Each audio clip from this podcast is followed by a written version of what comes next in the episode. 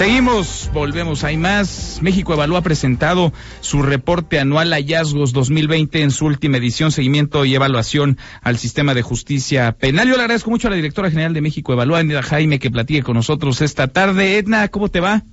¿Cómo estás, Manuel? Me da mucho gusto escucharte y muchas gracias por invitarme. Al contrario, gracias a ti. Es un tema en el que hay pendientes todos los que nos imaginemos. ¿Hemos avanzado? ¿No hemos avanzado? ¿Qué es lo que se encontraron ustedes?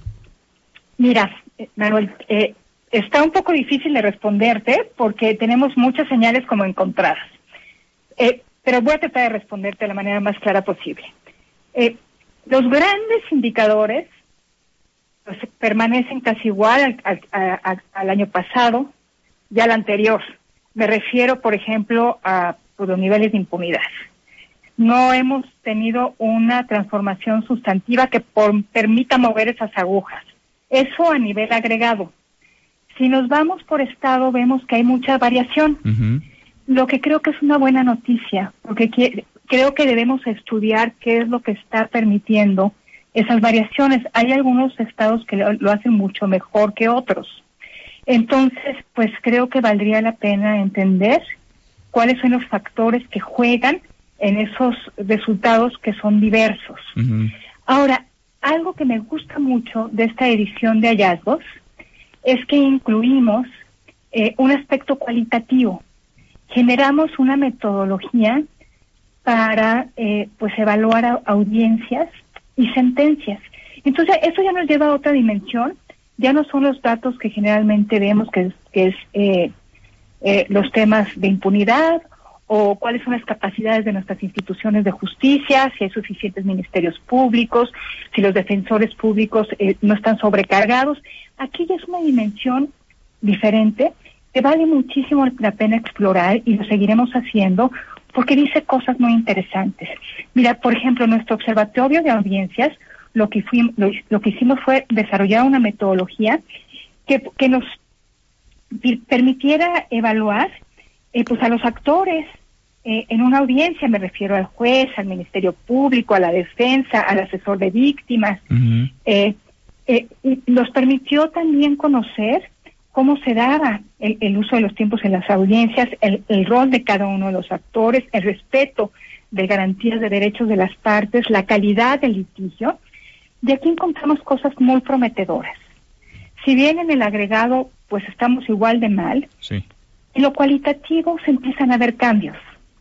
En estas audiencias que hicimos este observatorio para las audiencias iniciales, las intermedias y las de juicio oral, sí pudimos ver que hay más respeto a derechos, que las partes están poco a poco eh, desempeñándose de acuerdo a los principios del sistema. Hay que recordar que pues, el sistema es adversarial, oral, donde se tiene que dar contradicción y mediación. Entonces, les cuesta todavía a los participantes, a los operadores, estos elementos, pero poco a poco van avanzando. Sigue, pero siguen ahí las, las resistencias, ¿no? Siguen ahí. Y además sigue esta discusión en torno al, al, propio sistema acusatorio, que sabemos dista mucho de ser eh, perfecto todavía, pero hay quienes parecerían empujar un camino, una ruta a volver a lo que teníamos antes, a un sistema mucho más inquisitivo. Sí.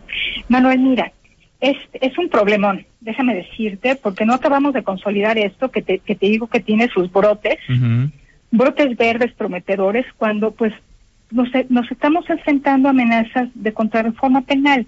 Mira, eh, el, la reforma al artículo 109 constitucional que habla de prisión preventiva oficiosa, de entrada ya implica pues darle en, en, en, en el centro a un, a un principio fundamental que es la presunción de inocencia. Eh, porque está, está eh, implica llevar a cárcel de manera automática eh, pues a personas que hayan presuntamente cometido un delito de un catálogo que se ha ampliado mucho.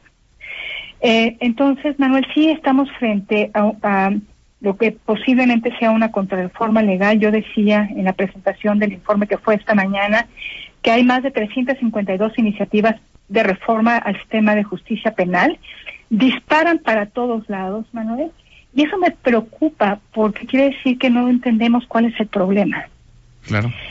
Eh, eh, ¿Por qué no funciona? Sí, porque se intentan poner poner parches eh, y es el es el populismo punitivo del que hemos platicado en otras ocasiones y es el populismo incluso legislativo que trata de pues ponerse del lado, déjame plantearlo así, de las víctimas y del dolor que hay en nuestro país por los agravios que se han acumulado en términos de la violencia, de la inseguridad, de la corrupción, de la impunidad, pero es hacerlo sin, sin estrategia y con muy poca, con muy poca responsabilidad. Edna, ¿en dónde te encuentras que las cosas se están haciendo mejor? ¿En dónde parece que las cosas no se están haciendo bien? Para un poco dimensionar por entidad dónde estamos parados.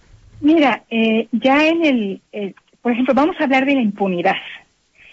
En el país la media es de 92%. 92% de, de los delitos que conoce la autoridad que es una fracción pequeña, es el 7% de los que realmente ocurren, el 94% queda sin resolverse. Este, tenemos casos muy graves. El Sinaloa tiene un 99% de impunidad, por ejemplo. Guerrero 98. Nuestro mejor caso es Baja California, mm. con 67%. Baja California es un estado que tiene ya años trabajando su sistema de justicia y está dando resultados. Guanajuato también tiene 74%. Se escucha alto, pero en el comparativo son, son los mejores. Este Querétaro, Yucatán también tienen pues las tasas eh, menos altas de impunidad, pero pues sigue siendo un problema bien grave. Ahora, respecto, tenemos un ranking donde, donde vamos midiendo la consolidación. Cuando se hizo esta metodología, se previó que en cierto plazo todos los estados deberían de tener consolidado su sistema. Entonces, para este año esperábamos que por lo menos generamos una puntuación eh, donde hacemos el cómputo de distintas variables y esperábamos que los estados para este año ya tuvieran por lo menos unos 900 de puntaje. Mm. Ninguno lo alcanza, pero Querétaro es el que va más avanzado. Mm. De nuevo Querétaro, el año pasado fue igual, Baja California, Chihuahua, Nuevo León, Yucatán, Coahuila, eh, eh, sigue el Estado de México, son, son entidades donde sí ha habido un esfuerzo, donde a pesar de las condiciones, eh, sí han tenido o gobernadores o fiscales, operadores interesados en que esto avance. Eh, ahora, necesitaríamos que eh, hubiera una marcha más pareja. Sí, claro. Si queremos justicia, necesitamos todos marchar al mismo ritmo. Y para eso creemos que sí debe haber un esfuerzo a nivel nacional. Así como la CETEC este, este órgano técnico que, se, estuvo pues encargado de la implementación y que hacía algo de planeación, hacía algo de capacitación, distribuía recursos, cuando se acabó de implementar, cuando terminó el plazo de implementación que fue en el 2016, eh, es, eh, la desapareció y pues nos quedamos en una especie de vacío. Entonces nosotros lo que queremos que haya este órgano nacional que pueda ver dónde están las brechas, que pueda plantear coordinación, que pueda plantear la incorporación de tecnologías, que pueda hacer un cálculo del costo presupuestal que implica avanzar en la consolidación del modelo. No lo tenemos. Esta administración, eh, cuando desapareció la CETEC, estas funciones de coordinación se quedaron en el Secretariado Ejecutivo y con este gobierno se fueron a gobernación, a una unidad que no me queda claro qué está haciendo. Pues no, una unidad quizá de asuntos sin importancia con un tema relevantísimo y que tendría que ser urgente y más que necesario. Vale muchísimo la pena este reporte anual. Edna, ¿dónde lo podemos consultar? En la página de México Valúa, www .mexicovalúa.org es un documento muy extenso que tiene mucha información eh, eh, y creo que es información valiosa, sobre todo ahora que, como te decía, tenemos 352 iniciativas. Pues vamos a, pues a partir de la evidencia para pues ver si logramos definir el problema y de una vez por todas resolver. Hay que revisarlo y ojalá que le echen un ojo también quienes deben tener en estas en estos temas información de primerísima mano. Vale, insisto, mucho la pena. Gracias, Edna. Muchas gracias, Manuel. Te mando un abrazo. Otro de vuelta. Muy buenas tardes. Sedna Jaime, la directora general de México Evalúa. Vamos a dar un giro a la información. Ayer le platicaba, por primera vez el Papa Francisco ha dado